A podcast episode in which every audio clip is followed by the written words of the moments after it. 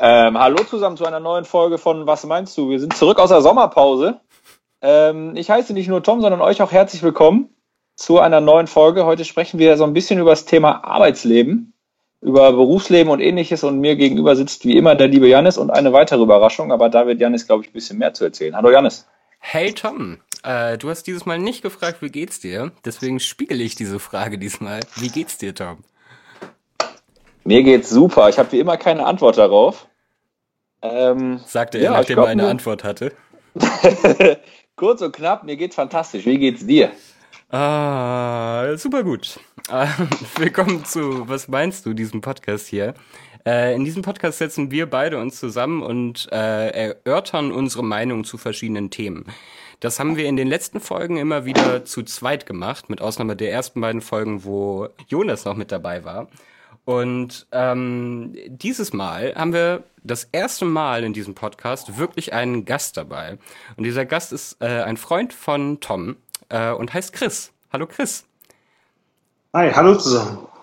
Ähm, was bist denn du so? Wie alt bist du? Woher kommst du? Kannst du diese ganzen Fragen mal klären? Was machst du hier? Warum bist du überhaupt hier?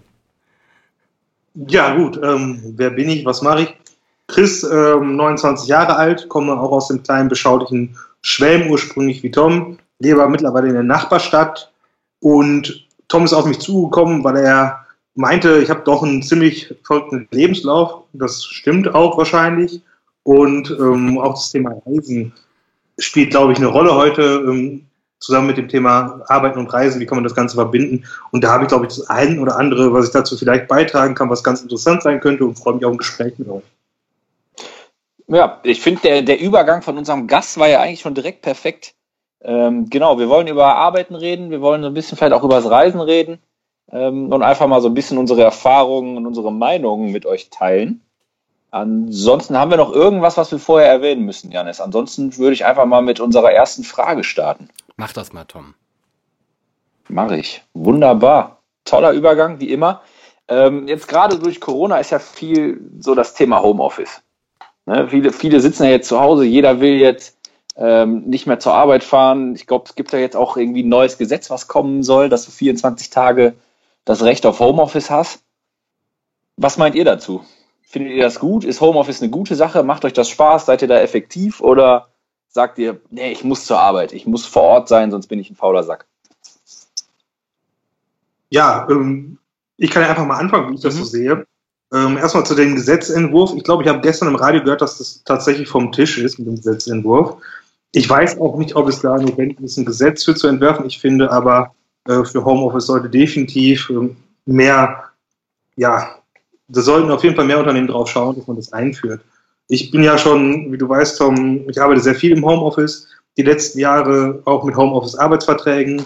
Aktuell arbeite ich im Schnitt vier von fünf Tagen im äh, Heim zu Hause und einen Tag die Woche fahre ich ins Büro. Und ich finde das auch tatsächlich eine sehr, sehr gute Regelung, dass man seine Kollegen einen Tag die Woche sieht und vier Tage die Woche aber sich diese Rumguckerei spart und sich auf die wesentlichen Dinge fokussieren kann, mehr Freizeit gleichzeitig hat, länger schlafen kann und wirklich auch ruhiger arbeiten kann ohne große Ablenkung und dementsprechend auch mehr schafft.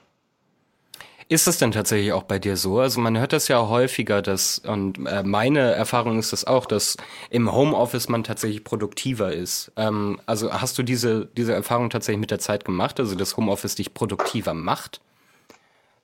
Ja, das ist definitiv so. Das ist, ähm, das, ich glaube, es sind nur ganz wenige Leute, die im Homeoffice nicht produktiver arbeiten. Ja. Ich glaube einfach, dass man das Gewissen einholt und man eben genau diesen kleinen Finger, den man da entgegengestreckt bekommt, dass man den nicht verlieren möchte, indem man die ganze Hand reißt und äh, das ausnutzt. Dementsprechend absolut. Bei mir ist das absolut der Fall. Ich habe die Tage auch ähm, äh, auf Reddit einen, äh, einen, Kommentarverlauf dazu gelesen, wo irgend so äh, Dulli dazu meinte, dass ein Homeoffice, dass Leute, die im Homeoffice sind, ja das wahrscheinlich eh nur machen, weil sie äh, gerne so einen 50-Prozent-Tag haben und sowas. Und das fand ich persönlich so dumm. Denn tatsächlich auch meine Erfahrung ist, ähm, in den Tagen, in denen ich im Homeoffice war und jetzt in letzter Zeit arbeite ich sowieso zu Hause, ähm, ich bin so viel produktiver, wenn ich mir diesen Tag einfach wirklich selber äh, äh, einteilen kann, wenn ich keinen äh, keinen keinen Arbeitsweg habe so und ähm, äh, ich finde, das ist trotzdem immer noch sehr verbreitet, äh, diese Denkweise. Und ähm, das finde ich fast ein bisschen. Ich finde es spannend, wie sich das weiterentwickelt, weil Corona war ja jetzt so ein Einschnitt, der dazu geführt hat, dass Leute ähm, eher darauf kommen, das zu probieren und das tatsächlich dazu geführt hat, dass Firmen das real machen mussten. Ähm, und ich bin trotzdem weiterhin so ein bisschen skeptisch, ob sich das wirklich weiter verbreiten wird. Ähm, also wir haben ja jetzt noch nicht geklärt, wo du arbeitest. Ich möchte, weiß auch nicht genau, ob du sagen möchtest, wo du arbeitest, aber ist es auch in deiner Firma ein, äh, ein Prozess gewesen, zum Homeoffice zu kommen oder war das schon, schon immer möglich quasi da, wo du arbeitest, seit du da arbeitest? Also ich kann das durchaus mal sagen. Ich bin ähm, aktuell bin ich als Ecosystem Manager tätig. Das heißt, ich bin dafür verantwortlich, ähm, eine Community aufzubauen äh, und die Community auch dann zu betreuen. Das Ganze ist sehr IT-lastig. Bin seit einigen Jahren in die IT-Branche gerutscht und dementsprechend kenne ich auch anders und denke auch, dass sich das Homeoffice langfristig auch durchsetzen wird, weil was aus der IT-Branche kommt, das streut irgendwo und irgendwann sind auch die ganzen konservativen Unternehmensleitungen weg und dann kommen die jüngeren Unternehmensleitungen rein, die wissen einfach, dass man mit Flexibilität wesentlich ähm, produktiver wesentlich mehr Ergebnisse erreichen kann, wesentlich zielführender arbeiten kann. Und ich denke, aus dem Grund wird es kommen. Für mich ist es normal mittlerweile im Homeoffice zu arbeiten. Wie gesagt, IT-Branche, die letzten Unternehmen, das war eigentlich gar kein Thema, dass es so ist, dass ich im Homeoffice arbeite. Das ist einfach eine Selbstverständlichkeit geworden. Deswegen überrascht mich das auch immer wieder, weil man ist ja auch in so seiner Bubble so ein bisschen gefangen. Und wenn man dann mal wieder mit Leuten redet, merkt man auch wieder, wieso ist das so ein großes Problem für ähm, Geschäftsführer, dem Mitarbeiter Homeoffice so zu bestehen? Man kann es ja zumindest mal testen. Und wenn man sieht, es klappt gar nicht, es gibt auch Leute, bei denen klappt es gar nicht. Es gibt Menschen Familie zu Hause, zu viel Ablenkung, da ist schlichtweg auch gar nicht möglich. Und Menschen, die sich einfach auch nicht disziplinieren können, die gibt es auch. Oder Menschen, die es auch nicht wollen, aber grundsätzlich die Möglichkeit mal bieten, denen, die es möchten und dann zu testen, ob die Leute produktiver werden, finde ich doch sehr sinnvoll. Mhm. Also also ich habe da auch oft immer, wenn ich jetzt mit einer älteren Generation spreche, die dann auch einfach sagen, bei mir in der Firma ist das gar nicht möglich. Beziehungsweise, wenn, wenn ich meinem Chef das dann vorschlage, dann zeigt er mir einen Vogel. Wo ich mir aber denke, dann so in unserer Generation ist das ja, glaube ich, einfach. Also ich fange jetzt auch an mit dem Berufseinstieg äh, im nächsten Monat und da wurde mir zum Beispiel auch gesagt, wir machen viel mit Homeoffice. Klar, einerseits durch Corona, Andererseits aber auch einfach, weil es halt flexibel ist und weil es halt auch ein modernes System ist oder eine Methode ist, die momentan sehr gefragt ist. Aber ich glaube, das ist halt auch nochmal das, was Chris sagt. Ne? Es braucht erstmal seine Zeit, bis sich das überall durchsetzt. Ähm, aber andererseits gibt es halt auch genug Jobs, wo du es halt eben nicht machen kannst. Weil ich glaube, ein Bäcker, der wird jetzt nicht zu Hause seine Brötchen backen. Klar. Und, ja. äh, und die dann halt äh, in die Firma zu bringen. Genau, oder das produzierende Gewerbe. Aber ich denke auch, ähm, die anderen Vorteile, die man da hat, ähm, zum Beispiel der Straßenverkehr, der dann dementsprechend auch runtergeht. Das heißt, das Thema Nachhaltigkeit, das Thema ähm, ja. CO2 etc., das spielt ja auch nochmal eine Rolle dabei, finde ich. Stau, all diese Themen spielen damit ein. Deswegen sollte man mal gucken, da wo es möglich und sinnvoll ist, dass man die Möglichkeit auch bietet. Es muss ja keine dauerhafte Homeoffice-Lösung sein für alle Tage, sondern ebenso ja. eine Regelung, eine gemeinschaftliche Regelung. Ja, aber was zeichnet für dich denn das Homeoffice machen aus? Ist es diese, diese Ersparnis der Zeit zum, zum Autofahren, also dass du zu, zur Arbeit fahren musst und wieder zurück musst? Ähm, oder ist es einfach nur wirklich so geil? Ich kann jetzt in Jogginghose zu Hause auf der Couch sitzen und meine E-Mails beantworten. Gute Frage dabei tatsächlich. Sitzt du immer in einer vernünftigen Hose im Homeoffice? Ich sitze tatsächlich sehr häufig in Jogginghose im Homeoffice. Sehr schön. Man sieht ja auf der Kamera tatsächlich den Oberkörper, wenn man dann mal Videocalls hat mit irgendwelchen ähm, Kunden oder potenziellen Partnern. Also Jogginghose tatsächlich ist meistens der Fall, aber ich sitze am ganz normalen Tisch und liege nicht im Bett, wie das viele gerne auch darstellen. Ähm, und ja, für mich ist wirklich das Hauptargument eben die Zeit. Man verbringt so viel Zeit sowieso schon mit Arbeit. Man verbringt, ähm, wenn man 40 Stunden Vertrag hat, mindestens mal 40 Stunden mit seinem Job und dann noch zusätzlich die Fahrzeit zu haben, die eigentlich Freizeit sein könnte, das ist wirklich ein riesen Mehrwert. Ich kann ausschlafen und bin trotzdem wesentlich früher bereit für ähm, Freizeit, für Dinge unternehmen mit Freunden, für einfach auch für mich mal durchatmen und irgendwelche äh, Sachen erledigen, die erledigt werden müssen, Papierkram, Aufräumen, Haushalt. Das alles muss ja auch irgendwo gemacht werden. Und wenn man dann morgens um 7 Uhr aus dem Haus ist und abends um 19 Uhr ähm, nach Hause kommt, aber letztendlich die gleiche Zeit gearbeitet hat, weniger produktiv, wie wir eben festgestellt haben, dann ist das doch wirklich der Hauptfokus, das eben die, der Zeitgewinn in der Freizeit, ja. Ja. Aber ähm, jetzt so, meine Meinung dazu ist, ich, danach will ich gerne eure Antwort dazu mal hören, ist aber, wenn ich jetzt zum Beispiel einen Homeoffice-Tag mache, dann würde ich die, die ersparte Zeit von, vom Fahren zum Beispiel, also ich sage jetzt mal, ich fahre jede Stunde hin und, äh, hin und zurück, fahre jeweils eine Stunde, das sind zwei Stunden, die würde ich aber dann in Arbeit investieren, um dann beispielsweise früher Feierabend zu machen. Oder andererseits könnte man natürlich dann auch zwei Stunden länger schlafen. Also was meint ihr? Was davon würdet ihr machen? Was ist, was ist besser? Ja, also tatsächlich ist das so ein Thema auch, gerade im Homeoffice, gerade auch in der Branche, in der ich arbeite. Das ist ähm, ein schwieriges Thema, das Thema Überstunden. Im Homeoffice gerät man immer mehr natürlich in das Thema Überstunden.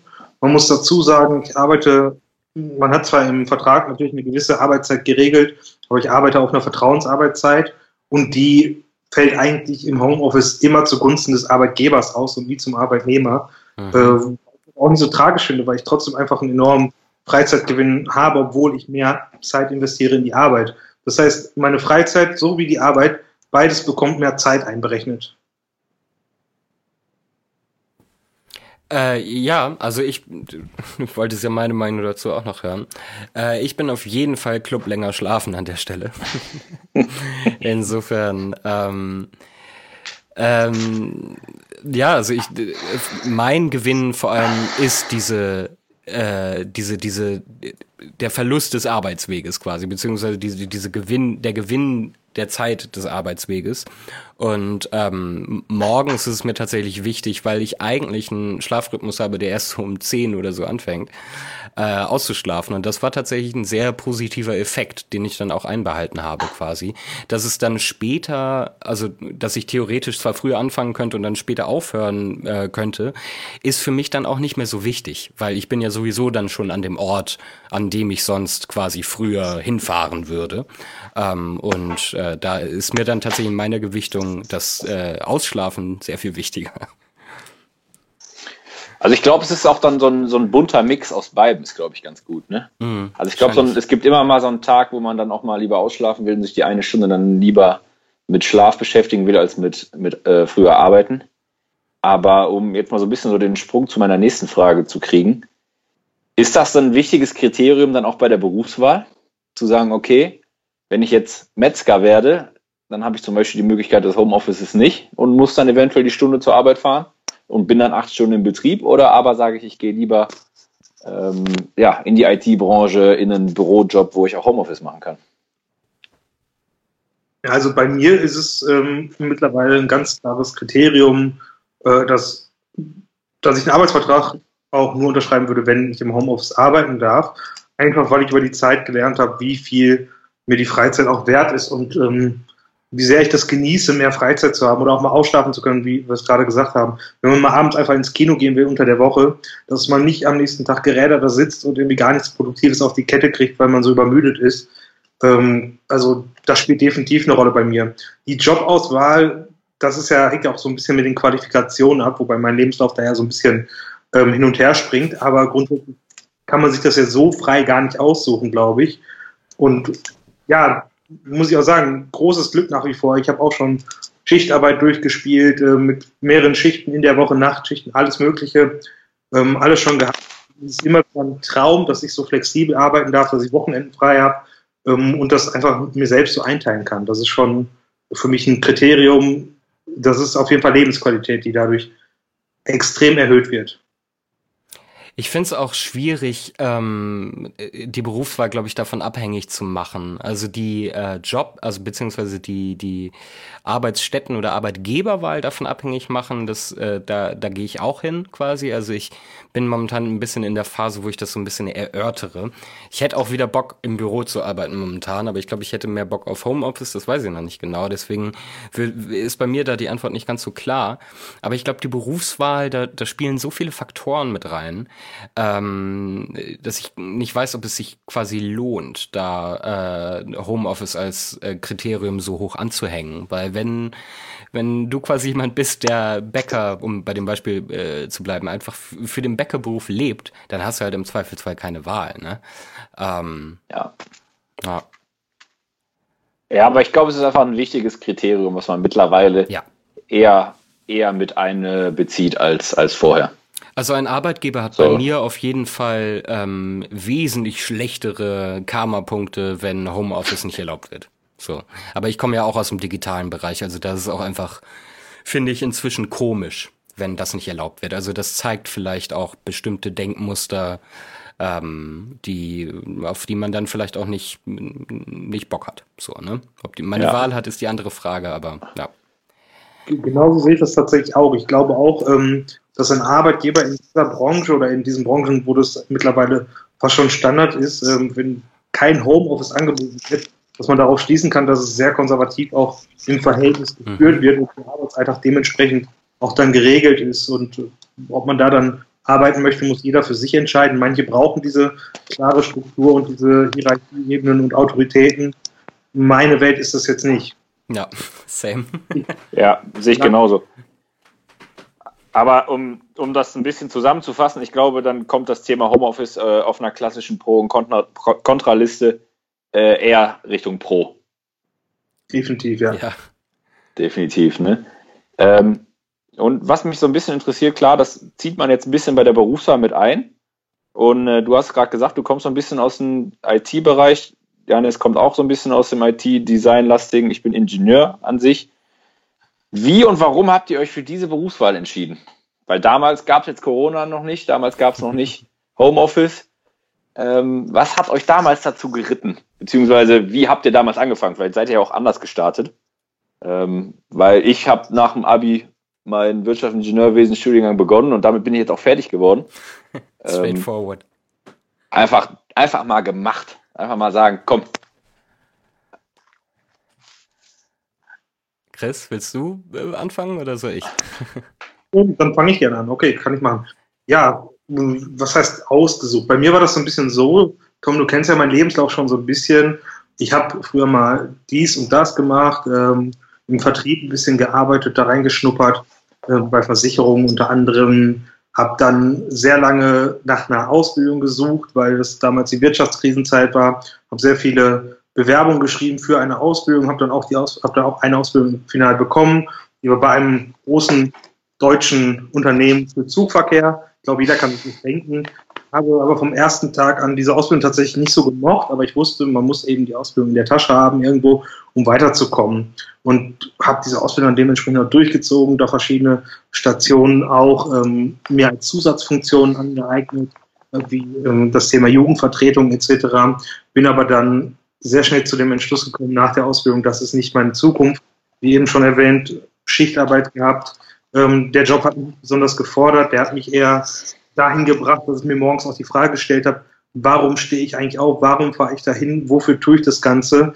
Ich war wirklich sehr, sehr unglücklich, hatte dann irgendwann den Entschluss gefasst zu sagen, okay, für mich war es das jetzt und ich mache einen kompletten Cut und sage, okay, ich gehe jetzt auf große Reise und gucke einfach mal, was passiert, weil das hält mich hier nicht. Ich habe jetzt nicht diesen Drang, wegen meines Jobs hier zu bleiben und ich muss darauf was aufbauen.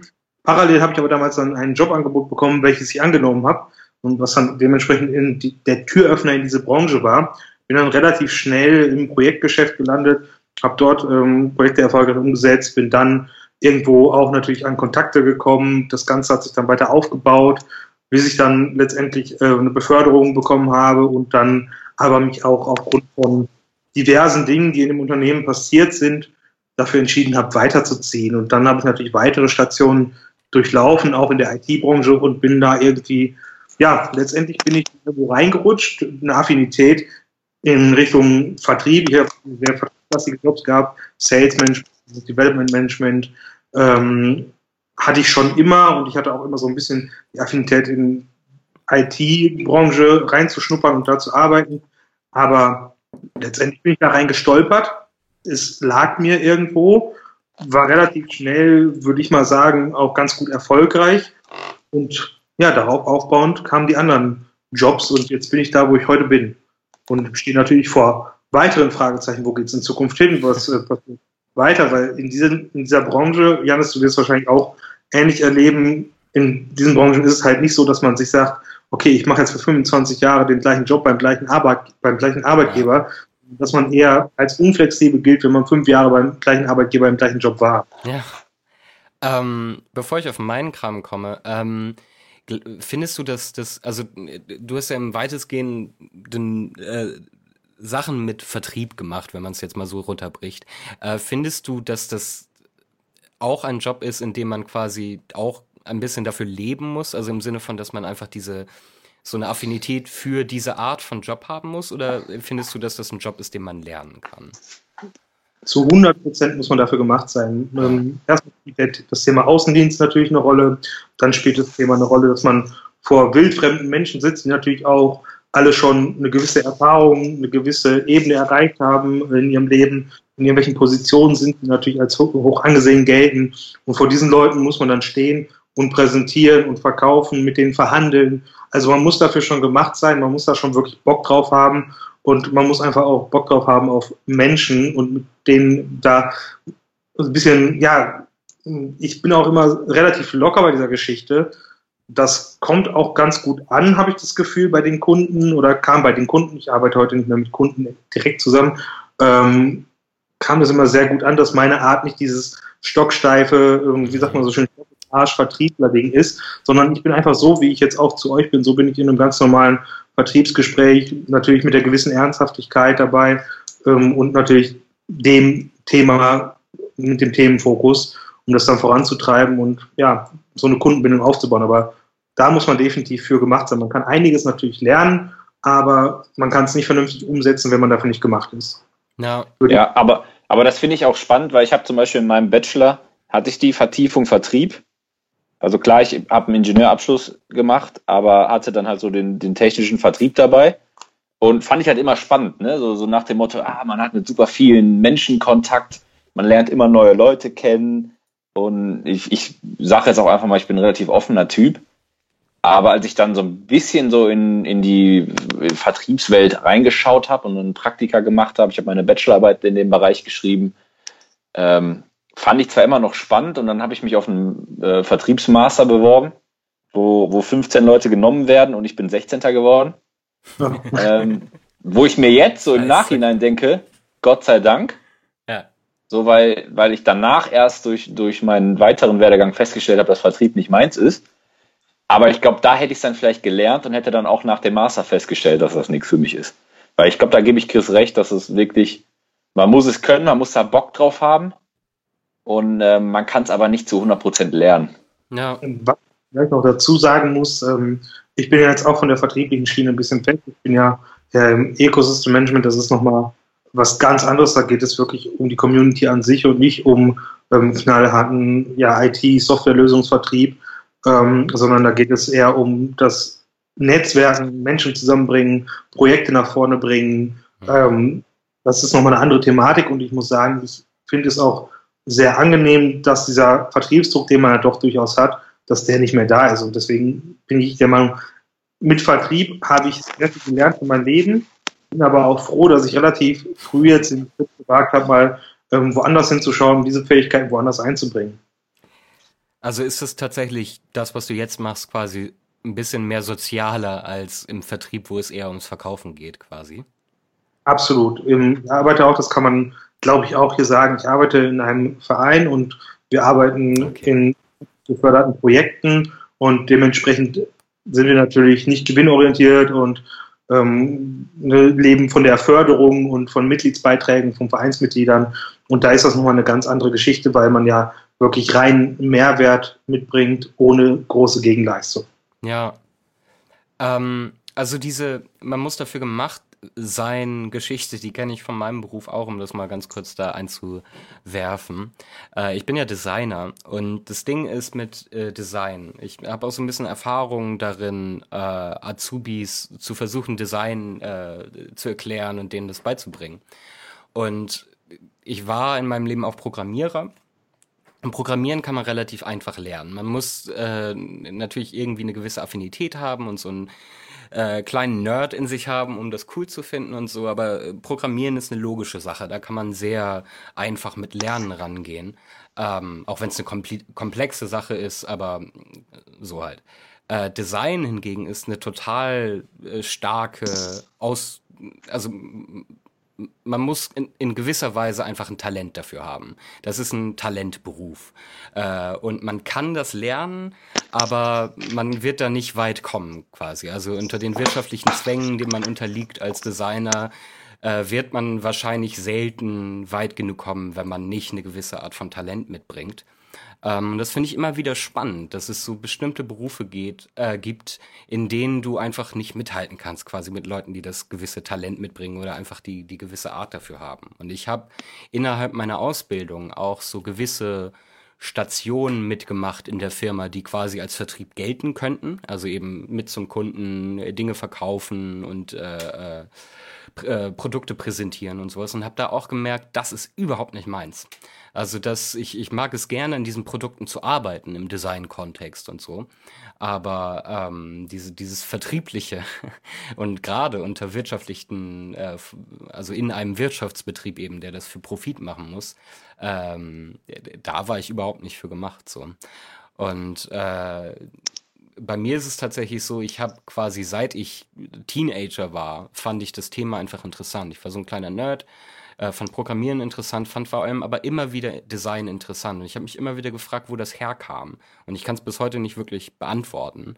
Ähm, aber es ist immer so gewesen, dass mich Dinge, die schön aussehen, Dinge, die ähm, in gewisser Weise besonders designt sind, magisch angezogen haben. Und immer wieder so ein, ähm, so ein Gefühl in mir rausgebracht haben, dieses, das will ich auch können. So, und das war immer so eine interne Motivation, da besser drin zu werden. Und ich glaube, das kann man nicht wirklich sich anlernen. Das muss man irgendwie haben. Da bin ich komplett bei dir. Ich habe früher immer gesagt, jeder kann eigentlich alles machen und lernen und beruflich durchführen mit genügend ähm, Willenskraft. Mhm. Aber es trennt sich tatsächlich irgendwo auch die Spreu vom Weizen, wenn man das nicht ähm, mit Wohlgefühl macht. Das ist mhm.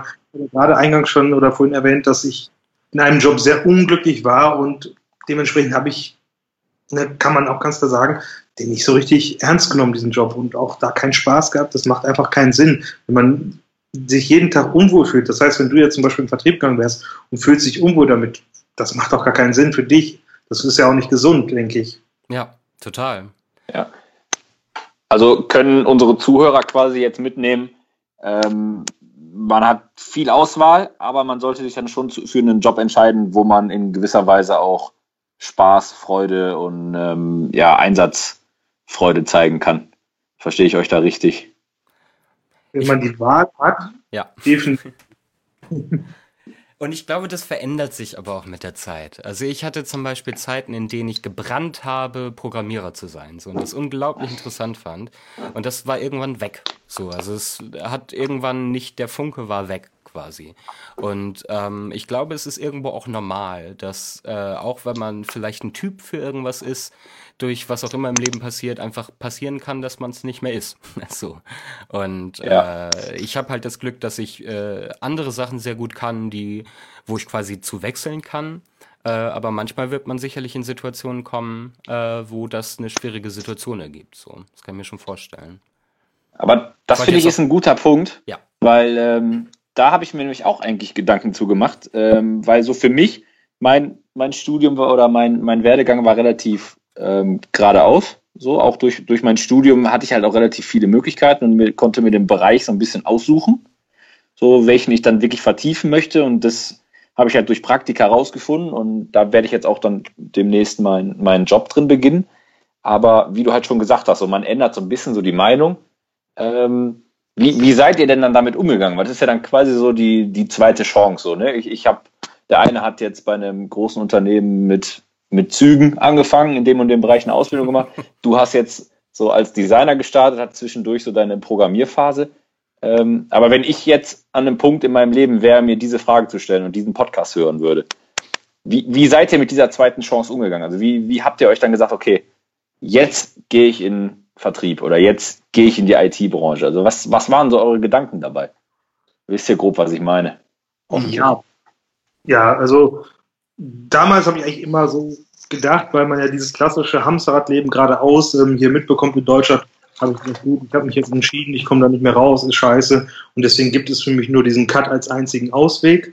Ähm, dem war jetzt nicht so. Und dann habe ich diese Chance bekommen und diese habe ich auch wirklich genutzt und habe da auch wirklich viel Kraft und Energie reingesteckt, weil ich gemerkt habe, hey, es liegt mir, es macht mir Spaß, ich kann darauf was aufbauen, kann darauf Connections aufbauen und weiterkommen und kann Dinge machen, ähm, die wirklich mir mehr geben vom Job her oder auch ähm, das Thema Flexibilität, wie wir anfangs besprochen haben, das Thema Homeoffice oder ähm, anfangs noch ganz normale Gleitzeit im Büro. Einfach, ich habe immer mehr Flexibilität kennengelernt und das ist natürlich auch dieser Dank, den man damit nimmt, dann steckt man da immer mehr Energie rein. Also ich würde allen definitiv dazu raten, wenn man an einem Punkt ist, wo man extrem unglücklich ist im Job, dass man wirklich versucht, rauszukommen und weiterzukommen, weil es bringt nichts, wenn man sich jahrelang irgendwie festbeißt und es versucht und dann irgendwie für sich ähm, ja schon schon abschließt und sagt, ja gut, dann ist das jetzt so. Ich glaube, jeder kann mit genügend Energie da rauskommen und sagen, okay, ich suche mir jetzt was anderes, ich gehe den Schritt und ich versuche es. Und im schlimmsten Fall geht man halt wieder zurück. Zurück kann man immer gehen. Aber den Weg raus, dafür braucht man halt einmal diesen Arschtritt und dann geht er schon. Ja, absolute Zustimmung. Also ich, ich komme gerade so ein bisschen aus so einer Situation äh, eben genau diese, diese Erkenntnis, dass ich nicht wirklich für den Job eines Programmierers gemacht bin, weil ich in einem Job war, der, wo ich immer mehr in eine Programmiererrolle gedrängt äh, wurde. Äh, obwohl ich eigentlich immer mehr Designer machen wollte und auch von Anfang an eigentlich äh, äh, viel stärker ins Design gehen wollte. Und ich habe viel zu spät erkannt, dass ähm, eben diese Komponente Programmieren das war, was mich auch unglücklich gemacht hat. Äh, und das war auch so ein bisschen der Grund bei mir, warum ich dann ähm, dieses Auslandsjahr Neuseeland gemacht habe. Äh, weil ich auch da so ein bisschen meine Gedanken sortieren wollte und das alles mal, mal Abstand davon nehmen wollte. Und das war tatsächlich sehr gut. Also das war eine, eine sehr gute Lösung, äh, weil mir das alles sehr viel klarer geworden ist. Und das hilft mir jetzt auch gerade, äh, weil ich so viel glücklicher bin mit dieser Entscheidung, ähm, nur Design zu machen, äh, weil das sehr viele Elemente, die, die mir Elend gebracht haben, quasi, äh, aus, aus meinem Leben entfernt. So. Und ähm, äh, absolut, also umso, umso schneller man, man erkennt, äh, was diese bestimmten Bereiche sind, äh, wenn, wenn man bemerkt, dass irgendwas nicht stimmt, quasi im, im Beruf, dann, dann sollte man da schnell drauf reagieren. Ähm, genau. Vielleicht dazu mal die Anschlussfrage an euch beide. Ihr habt ja beide jetzt so ein bisschen Work and Travel hinter euch. Habt ihr, ähm, ihr habt ja da verschiedene Berufe durchlaufen. Ich weiß nicht, ob ihr jetzt den klassischen Pharma gemacht habt oder im Café gearbeitet habt. Habt ihr da vielleicht auch, weil ich stehe ja auch vor so einer Entscheidung, Tom weiß das ein bisschen genauer. Das ist etwas, wo ich jetzt nicht so intensiv drauf eingehe. Aber habt ihr da für euch auch erkannt, in anderen Berufen einfach mal reinschnuppern und festzustellen, das ist was ganz anderes, als ich mir vorher ausgemalt hatte, was mir wirklich auch Spaß machen kann. Vielleicht verdiene ich damit nicht das große Geld, wie ich es ähm, in anderen Berufen machen würde, aber es erfüllt mich nur. Ihr so Erfahrungen, Situationen auch gehabt? Jetzt, jetzt stellt der Gast hier schon irgendwelche doofen Fragen, ne? um, um einfach jetzt mal so ein bisschen Spaß hier reinzubringen. Ähm, nee, habe ich mich auch schon gefragt und ich habe halt jetzt in gewisser Weise eine andere Art von Work and Travel gemacht weil ich erst ein Praktikum gemacht habe im Ausland und halt darüber dann äh, mir Geld zur Seite gelegt habe, um dann weiter reisen gehen zu können. Ähm, und ansonsten habe ich halt einfach immer hier in Deutschland halt irgendwelche Jobs gemacht. Aber auch da, so während des Studiums macht man natürlich jede Menge verrückte Arbeiten und da hatten wir in der einen Folge auch schon drüber gesprochen. Ähm, aber ich finde zum Beispiel die Gastronomie ist spannend, so ne, als Barkeeper, Kellner, schieß mich tot, kleiner Restaurantbesitzer zu arbeiten ist super spannend, hätte ich aber aufs Leben gesehen keinen Bock drauf, ja. weil halt die Arbeitszeiten einfach nicht stimmen. Weil ich gehe gerne in so eine Bar mit meinen Freunden und ich trinke gerne in der Kneipe mal zehn Bier, ähm, weil das halt meine Freizeit ist. Aber ich habe keine Lust, dann der Wirt dahinter zu sein, der mir dann die zehn Bier verkauft und mich danach besoffen da rausschleppt. so, ne? Ich weiß nicht, wie, wie Janis das sieht oder was er gemacht hat. Tom, wir haben ja beide zusammen das Work and Travel gemacht. Ich weiß gar nicht genau, ob ich das hier schon mal erzählt habe oder ob ich es dir schon mal erzählt habe. Weißt du, wie viele Jobs ich in Neuseeland gemacht habe? Zero. Keinen, genau. Ich habe äh, so viel Asche gemacht als Entwickler, dass ich, dass mein Work and Travel aus Travel and Travel bestand. Nee, also ich war ja tatsächlich nur drei Monate in Neuseeland und ich war gerade an dem Punkt angekommen, wo ich äh, quasi aus dieser Anfangs, ich reise erstmal rum Phase, mache erstmal Urlaub in so ein Arbeitsding umschwenken wollte und dann kam äh, Corona. Ähm, also ich habe leider da keine persönlichen Erfahrungen gemacht, was so neue Berufe und so angeht. Und das finde ich persönlich auch sehr schade, dass ich das nicht gemacht habe oder nicht die Zeit dafür hatte. Aber ich habe sehr viel mit Leuten über, darüber geredet, was sie gemacht haben. Und ähm, das war super interessant, da mal äh, quasi aus dem Sumpf, aus der Suppe, in der ich mich hier in Oldenburg bewegt habe, die eigentlich immer nur Designer oder Entwickler waren, ähm, da mal rauszubewegen und Leute zu hören, wie so ein paar Leute bei uns aus dem, aus dem Hostel, Tom, die äh, plötzlich erkannt haben, dass sie handwerkliche Fähigkeiten haben und dass ihnen dieser Beruf total Spaß macht, äh, beziehungsweise diese Tätigkeit total Spaß macht und die jetzt äh, versuchen, jetzt wo sie wieder in Deutschland sind, äh, daraus ihren Beruf zu machen und sowas. Und ähm, ich habe schon, ich, ich habe da quasi keine direkten persönlichen Erfahrungen, aber ich habe so äh, Streufeuer von äh, den Erfahrungen anderer so ein bisschen mitbekommen. Ja, aber ich glaube dann, wenn ich jetzt so zurückschaue, ich glaube, der, das Jobangebot zum Helikopterassistenten in Neuseeland hätte ich annehmen sollen. Habe ich dir gesagt, das hättest du machen müssen. Ja, das, das hätte ich machen müssen. Ich glaube, da hätte ich auf, auf Corona verzichten müssen oder auf die Rückreise verzichten müssen. Das hätte ich machen müssen. Ich glaube, auf Corona verzichten wollen wir alle. Ja, das stimmt, aber den Job hätte ich, glaube ich, annehmen müssen. Ähm, aber ich habe zum Beispiel auch einen Tag in Neuseeland ähm, halt äh, Zelte und Tribünen aufgebaut für, für irgendwie so eine Veranstaltung. Und klar, ich habe da sehr viel Geld für bekommen, für die kurze Zeit, die ich gearbeitet habe. Und die, die, die Reisekasse ist jetzt irgendeiner Weise ein bisschen gefüllt worden. Aber es hat überhaupt keinen Spaß gemacht. Also so, so eine stumpfe Arbeit, da hätte ich zum Beispiel auch keinen Bock drauf. Und deswegen war für mich ja dann auch so irgendwann die Entscheidung da, ich reise jetzt wieder zurück, weil ich halt keine Lust mehr hatte auf so komische Arbeiten die keinen Spaß machen, die aber Geld reinbringen. Ich wollte halt, wenn dann, einen Job machen, der mir Spaß macht ähm, und mir den halt dann in Deutschland suchen. Aber genau den Gedanken finde ich ja auch so spannend dabei, weil irgendwie ist meine Idee, die so in meinem Kopf rumschwirrt, dass man einfach mal Dinge ausprobiert und macht und einfach mal weiterschaut, aus seiner Bubble herausguckt. Das hat bei mir jetzt einmal erfolgreich irgendwo geklappt und ich, ich möchte das irgendwie nochmal erleben, dieses Gefühl, wo man viel Mist erlebt, viel Scheiße mhm. entdeckt, aber dann ist auf einmal diese eine Perle bei, mit der man nicht gerechnet hat. Und auf einmal ähm, hat man so eine ganz neue Ausrichtung und denkt sich so, hey, wow, warum habe ich das nicht gesehen?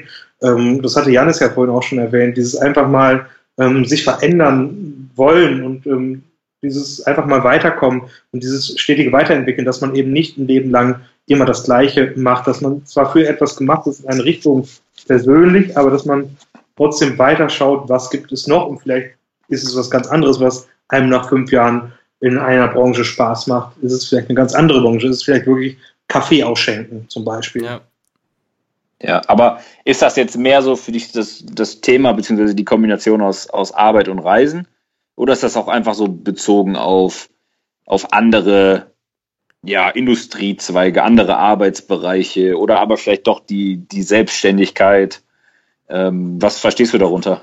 Ich denke alles ein bisschen. Ich denke alles ein bisschen. Natürlich ist erstmal der Gedanke, wie kann ich ähm, Arbeiten und Reisen so verbinden, dass ich der Leidenschaft Reisen einfach möglichst oft nachgehen kann. Da denkt man natürlich vor allem auch an das Thema Entwicklung, ob man sich da mal reinfuchst, äh, wie Hannes auch schon gesagt hatte, diese Thematik als Freelancer da durchzuarbeiten. Man denkt drüber nach, ähm, ganz klassisch Work and Travel, mal zu gucken, was gibt es denn überhaupt für Jobs, die so da sind und immer im Hinterkopf natürlich auch das Thema, was ist denn etwas, was einen so erfüllt, dass man sich damit selbstständig machen kann und dann auch die Zeit intensiv nutzt, um das Ganze aufzubauen. Also es ist schon von allem ein bisschen, würde ich sagen. Ja. Sehe ich, sehe ich auch so. Aber lässt, lässt äh, sich bei dir Arbeit und Reisen verknüpfen? Weil ich meine, klar, wir, wir suchen jetzt viel so nach dem, nach dem idealen Job oder beziehungsweise das, was einen erfüllen könnte. Aber ich höre so ein bisschen raus, dass bei uns allen drei so ein bisschen auch das Reisen ein verdammt wichtiger Faktor ist. Lässt sich Arbeiten und Reisen in irgendeiner Weise verknüpfen? Was meint ihr? Ich würde ganz dreist sagen, ähm, es lässt sich verknüpfen, lässt es sich aktuell verknüpfen. Wenn ich jetzt Nein sage, wäre das arrogant, weil ich das große Glück habe, dass ich immer vier Wochen am Stück auch Urlaub nehmen kann. Das heißt, ich verbinde meinen Vollzeitjob in Deutschland mit Kurztrips. Ähm, jetzt habe ich neu gebucht vier Wochen Costa Rica und ähm, gar kein Thema, gar kein Problem über Weihnachten, Silvester, wenn es denn stattfindet. Ähm, das heißt, man kann es schon verbinden, aber nicht in dem Maße, wie man es möchte, wenn man einen Vollzeitjob in Deutschland hat. Und da ist irgendwo die Idee, irgendwas vielleicht langfristig, gar nicht so jetzt in die nächste Zeit, sondern langfristig zu finden, wo man das Ganze wirklich komplett miteinander verknüpfen kann, dass man eine Ortsunabhängigkeit komplett hat, dass man wirklich komplett ortsunabhängig ist. Das ist so die Idee, die so im Hinterkopf immer noch mitschwirrt. Ich muss, ich muss tatsächlich sagen, ich habe in Neuseeland so ein bisschen gelernt, äh, weil ich hatte den Plan, in Neuseeland vielleicht schon ein bisschen mit selbstständigen äh, Designarbeiten und so anzufangen. Das habe ich dann nicht gemacht, weil ich auch unter anderem gemerkt habe, ich brauche irgendwie eine Homebase, habe ich das Gefühl. Also ich dachte, ich bin vielleicht sogar gemacht für so ein Leben eines Digital Nomad oder so.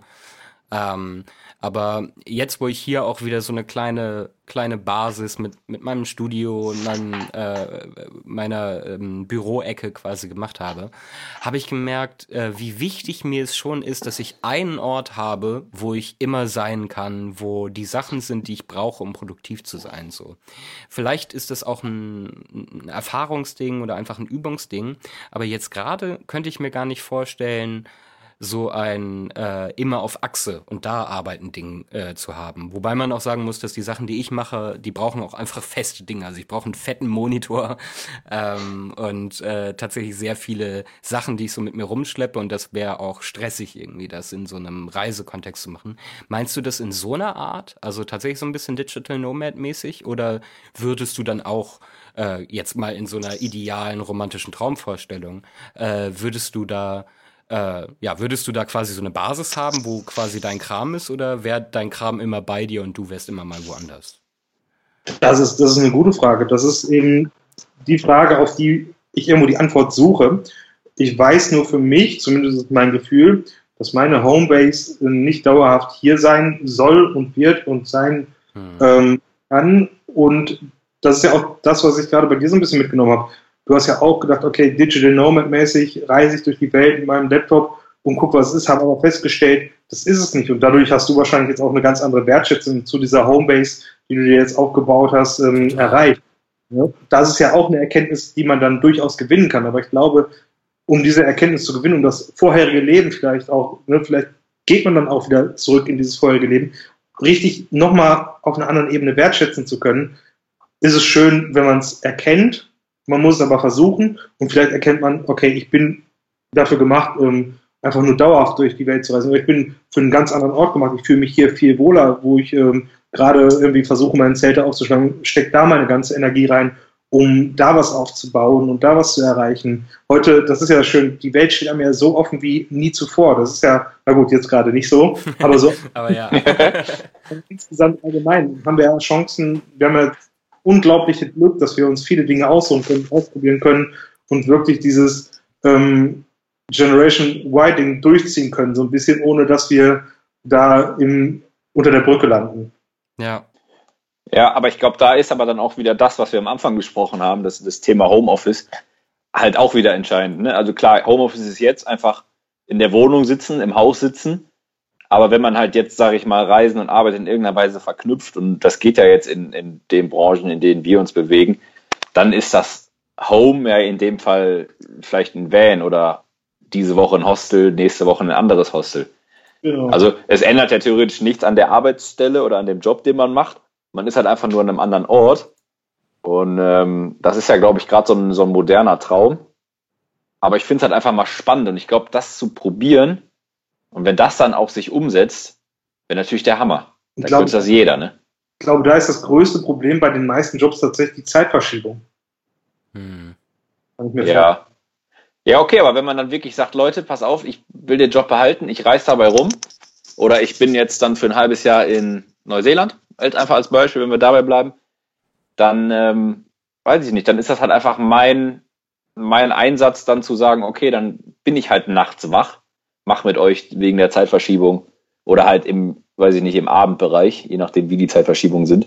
Dann halt meine Meetings und meine Telefonkonferenzen. Dafür aber lebe ich in Neuseeland. So, das kann man jetzt wieder so und so sehen. Ich hatte tatsächlich heute ein Meeting mit einem ähm, deutschen Unternehmen, mit einem Geschäftsführer, der gerade in Kapstadt ist, weil er sich da seine Homebase aufgebaut hat. Weil er gesagt hat, es ist ähm, einfach zu kalt auch in Deutschland und ähm, dementsprechend hat er seine Base tatsächlich in Kapstadt aufgebaut. Ja, da haben wir genau das Beispiel. Und er war unglaublich glücklich. Das hat man auch gesehen. Dass, er hat es auch mehrfach gesagt, wie ähm, glücklich ihm diese Entscheidung war, da runterzugehen. Und ähm, ja, das spielt ja auch ein bisschen da rein. Ich glaube, ja. ich glaube, Neuseeland ist hier auch ein Extrembeispiel. Weil ich glaube, eine beschissenere Zeitverschiebung kann man fast nicht finden als Neuseeland, Deutschland. Ähm, ich glaube, also da kommen wir wieder an den Punkt, ähm, man muss wahrscheinlich auch ein bisschen so der Typ dafür sein, also man muss das auch ein bisschen können und auch äh, den Willen dazu haben, sich so einzusetzen quasi dafür. Ähm, aber ich glaube, es kommt halt auch viel darauf an, wo man dann ist ähm, ob da die Bedingungen funktionieren, wie eben Zeitverschiebung und äh, Internetverfügbarkeit äh, und sowas. Also in Neuseeland in Wi-Fis, äh, Free Wi-Fis, das zu versuchen, das wird halt nicht funktionieren, aber wenn du halt irgendwie in Südostasien bist und überall fucking LTE in geilster Qualität hast, ist halt auch ein ganz anderes Ding so. Ich glaube, es kommt echt drauf an, wo man das macht und wie man das macht. Für mich wäre es, glaube ich, echt nix, aber ähm, ich, ich hoffe, dass ähm, wenn, wenn Corona äh, ein bisschen besser wird und der Klimawandel uns nicht alle fickt, dass dann äh, das tatsächlich der Weg dahin geht, weil ich glaube, möglich ist es. Aber ich glaube auch, dass das echt noch äh, sehr lange ein ähm, Privileg für, ähm, äh, für westliche reiche Länder sein wird. Ähm, ja. ja um jetzt mal nicht zu politisch zu werden, aber ne, also das ist ja schon eine besondere Situation, dass äh, wir in Situationen leben, wo man sich das tatsächlich vom Gehalt leisten kann. Das ist ja jetzt äh, definitiv nicht überall auf der Welt äh, ein Standardfall. So. Ja, aber es ist auch abhängig von, von der Firma, in der man arbeitet, ne? oder vom Chef, den man hat. Total. Oder halt man ist selbstständig und hat dann irgendwie eine, eine Idee, die dann auch Sinn ergibt. Das sind ja auch noch so Kriterien. Ne? Du mhm. bist ja abhängig von extern. So egal wie und wo du arbeitest, ob du zu Hause arbeiten willst oder in einem Hotel oder es hängt alles davon ab, wie ist die Kultur in deiner Firma, sind die Leute schon so flexibel oder halt eben nicht. Ja, da spielen sehr viele Faktoren noch hin, ja. Aber wie, wir sind wie, ja schon in einer richtigen Branche, muss man sagen. Wir müssen jetzt nur diesen einen Schritt ja. weiterkommen. ja. ja, eigentlich nur noch die Tür zumachen. Genau. Einfach zack. Aber wie, was sagt die Uhr, Janis? Wie, wie lange haben wir noch? Also wir sind Können jetzt wir noch? bei knapp einer Stunde, glaube ich, sogar ein bisschen drunter. Wir haben ja vorhin noch geredet. Ähm, also lass uns gerne noch ein paar Fragen machen, wenn du magst. Haben wir noch, okay. Also wenn du noch hast. Ja, vielleicht habt ihr ja auch noch eine Frage. Dann könntet ihr natürlich auch mal raushauen einfach. Wir sind jetzt natürlich wenig zum Thema Reisen gekommen, aber ich fand diese Kombination, äh, vielleicht reden wir nochmal über Reisen ein anderes Mal quasi. Es wird jetzt nicht Reisen Teil 1. Ja. Ähm, äh, Wenn, dann wäre es auch Teil 2. Du hast absolut recht. Ich kann nicht zählen. Ich sollte kein Programmierer werden. Ähm, ich hatte noch die Frage zwischendurch.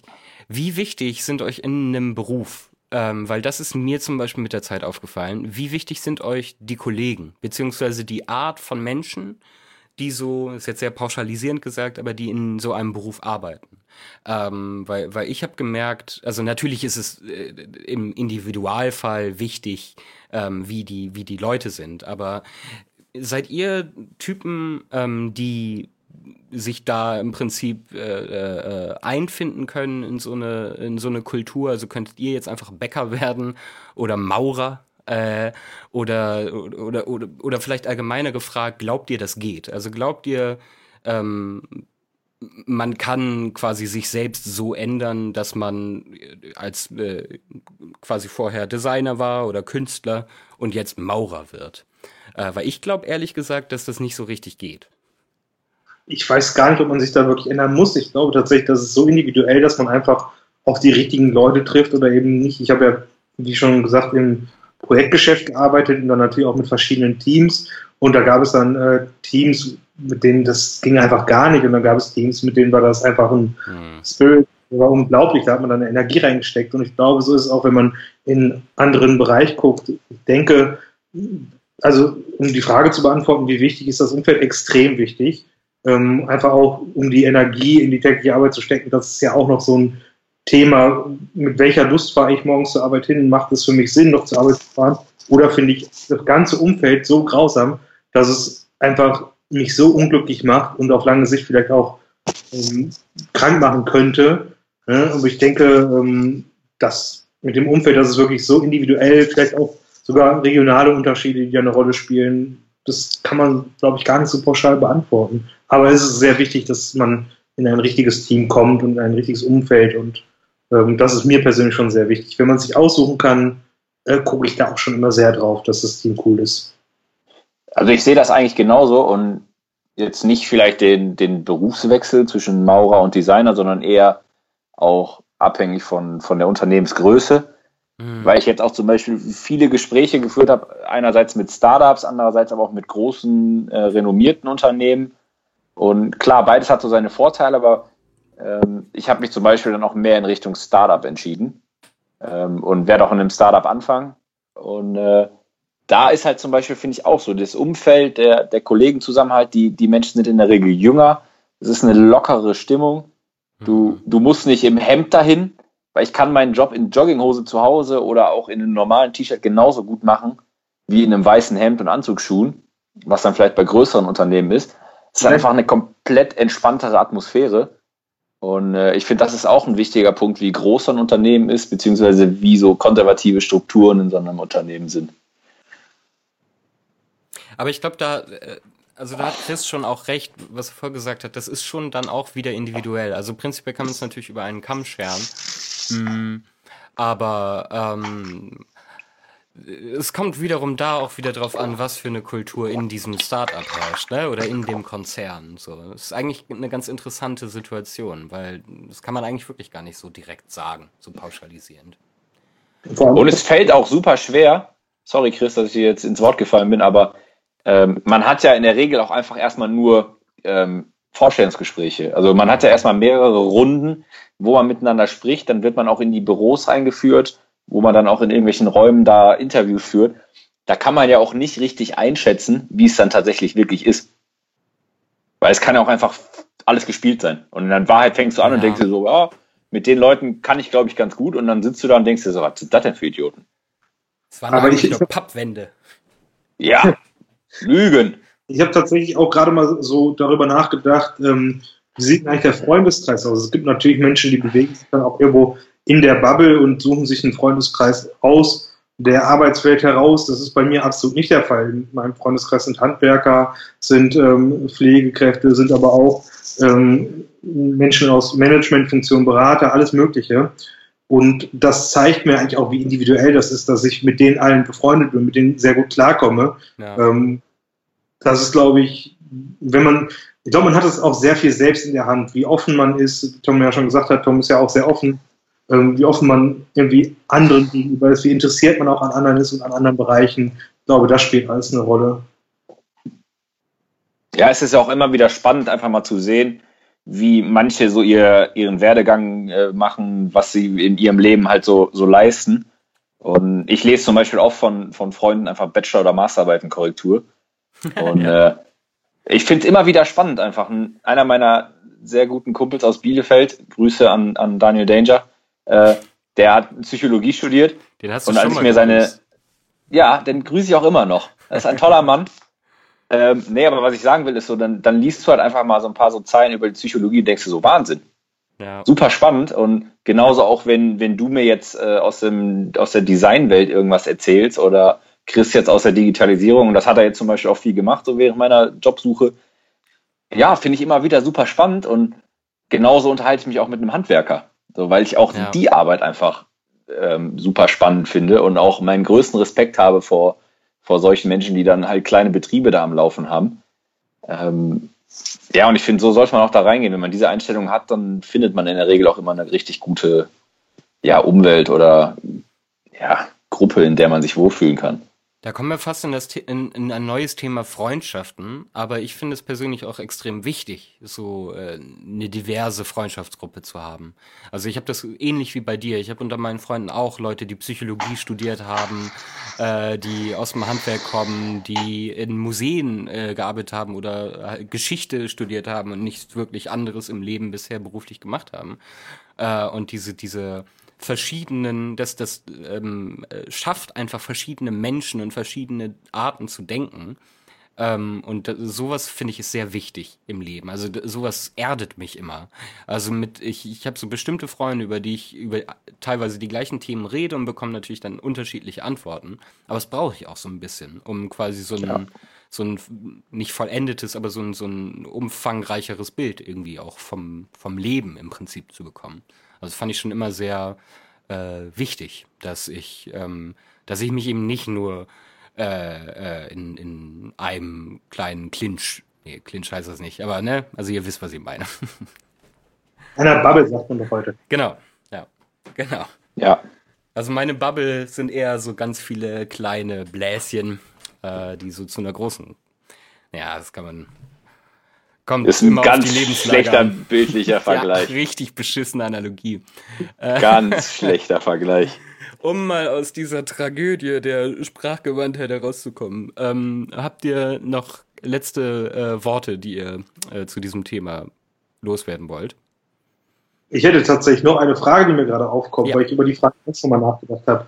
Ähm, wenn ihr jetzt quasi keine Abhängigkeit von Geld hätte, sei es ein Lottogewinn oder sowas, ein richtig dicker Lottogewinn, würde, wie anders würde euer Leben aussehen? Meinst du jetzt bezogen auf die Berufswahl oder aufs fette Haus, das dicke Auto und das eigene Boot? Ähm, bezogen vor allem auf ähm, Arbeit, Beruf. Würdet ihr das noch machen? Würdet ihr was ganz anderes machen? Würdet ihr gar nichts machen? Wie sähe das dann aus? Also, das, was ich mache, macht mir auf jeden Fall Spaß und ich freue mich jetzt auch auf die, auf die Stelle, die ich jetzt anfange. Aber ich glaube, wenn ich genug Geld auf dem Konto hätte, dann wäre ich, glaube ich, Handballtrainer, hätte eine kleine Brauerei und ein Sporthotel irgendwo in den Bergen. Ja, cool. so ganz spontan, weil Handball ist genau mein Ding. Ich liebe diesen Sport und da würde ich einfach dann halt irgendwo einen erfolgreichen Verein trainieren, hoffentlich. Wird, wird man Handball mit Geld, Tom, oder ähm, hast du das von Red Bull abgeguckt? Was wird man? Handballtrainer mit Geld oder wie läuft das im Handball? nee, im Handball ist äh, tatsächlich nicht so viel Geld äh, im Spiel wie jetzt im Fußball oder in anderen äh, von Red Bull gesponserten Sport, äh, Sportarten. Aber da wäre es mir dann egal, wie viel Geld ich verdienen würde, weil da geht es mir um den Sport. Genau, das ist es ja. So, ne? Also ich glaube tatsächlich, da ich in gewisser Weise meine Passion auch so ein bisschen zum Beruf gemacht habe, würde ich nicht aufhören, Design zu machen. Also ich wäre immer noch, ich finde Design immer noch interessant äh, und würde es auch immer noch regelmäßig machen, aber ich äh, fände es schon schön, da halt nicht wirtschaftlichen Zwängen unterlegen zu sein. So, und ich würde wirklich einfach Dinge machen, ähm, äh, Dinge machen, die ich glaube, dass sie ähm, irgendwie was besser machen. So, diese, dass sie entweder mich besser machen, weil ich einfach äh, quasi das, das die äh, im Design besser werden, besser finde oder weil mir bei irgendwas irgendwas nicht gefällt so und ich mache das irgendwie neu aus Spaß so, dann würde ich das so machen, wie ich es quasi auch schon als Teenager gemacht habe. Aber ich glaube, wenn ich keinen kein, also wenn ich all mein Geld der Welt habe, was ich haben wollen würde, dann wäre ich, glaube ich, äh, würde ich zu Hause sitzen, Musik machen, ähm, würde rausgehen und Musik machen, würde mehr, glaube ich, unter Leute gehen, so und ähm, es wäre sehr viel mehr Red Dead Redemption 2 in meinem Leben. Aber ich glaube, ähm, ich würde weitestgehend schon immer noch das machen, was ich jetzt mache, nur entspannter. das wäre, glaube ich, hm. das Ding. Ja. Wobei ich mir noch nie wirklich die Frage gestellt habe, wo ich das machen würde. Also wenn ich wirklich reich wäre und mir aussuchen könnte, wo ich das mache, das ist immer noch eine Frage, die, über die ich mir nicht sicher bin. Aber ich weiß auf jeden Fall, dass, dass ich nicht einfach rumsitzen würde. Also ich hätte dieses Gefühl, nichts zu machen, ähm, das würde ich nicht wirklich aushalten, glaube ich. Ich würde immer noch sehr stark versuchen, irgendwas Produktives zu machen. Aber ich, es wäre halt nicht mehr an Geld gebunden. Und das wäre vielleicht sogar eine ziemlich geile Art zu leben, ehrlich gesagt. Mhm. Ja. Ähm, aber jetzt mit, mit Hinblick so ein bisschen auf die Zeit. Mhm. Ähm, ich glaube, es ist mal ganz interessant zu wissen, wie, wie kann man uns hören, wie kann man uns finden, Janis, beziehungsweise wie kann man uns denn irgendeiner Weise auch kontaktieren, wenn man vielleicht Lust hat, bei uns mal ein Gast zu werden? Oh ja. ähm, die beste Anlaufstelle dafür ist erstmal unsere Website äh, www.wasmeinstdu podcast.de. Ich glaube, so ist unsere Website. äh, was meinst du minus podcast.de? Ähm, da findet ihr all das, was ich gleich noch sagen werde, aufgelistet. Äh, falls ihr uns auf Twitter äh, falls ihr auf Twitter gucken wollt, äh, wann neue Folgen kommen und euch uns irgendwie anschreiben wollt, dann findet ihr uns da unter WMD der Podcast. Ähm, äh, auf Instagram heißt es, glaube ich, auch so. Tom, ist das richtig? Exakt. Genau so heißt es dort auch. Da findet ihr uns auch. Auf Facebook haben wir auch einen Account, aber da kann man ja auch einfach nach Was meinst du Podcast suchen. Ähm, und wenn ihr uns äh, direkt kontaktieren wollt, schreibt uns einfach am besten eine E-Mail äh, an hallo at was meinst du podcast.de. Hui, das habe ich lange nicht mehr gemacht. Bisschen, Wahnsinn. bisschen hakelig hier, aber das sind die Sachen, die ihr machen könnt, um uns zu erreichen. Eventuell haben wir demnächst auch mal eine echte Website, aber da reden wir nochmal später drüber, würde ich sagen. Genau. Wunderbar. Da müssen wir auf jeden Fall noch mal ein bisschen dann äh, dran üben, würde ich sagen. Ähm, ansonsten ganz, ganz, ganz dickes Dankeschön an unseren Gast Chris. Ja. ja, vielen Dank für die Einladung. Hat echt Spaß gemacht. Super schönes Gespräch. Hat, hat echt Spaß gemacht. Vielleicht können wir da noch mal einen Teil 2 draus machen irgendwann. Ja. Und äh, ansonsten würde ich sagen, ist.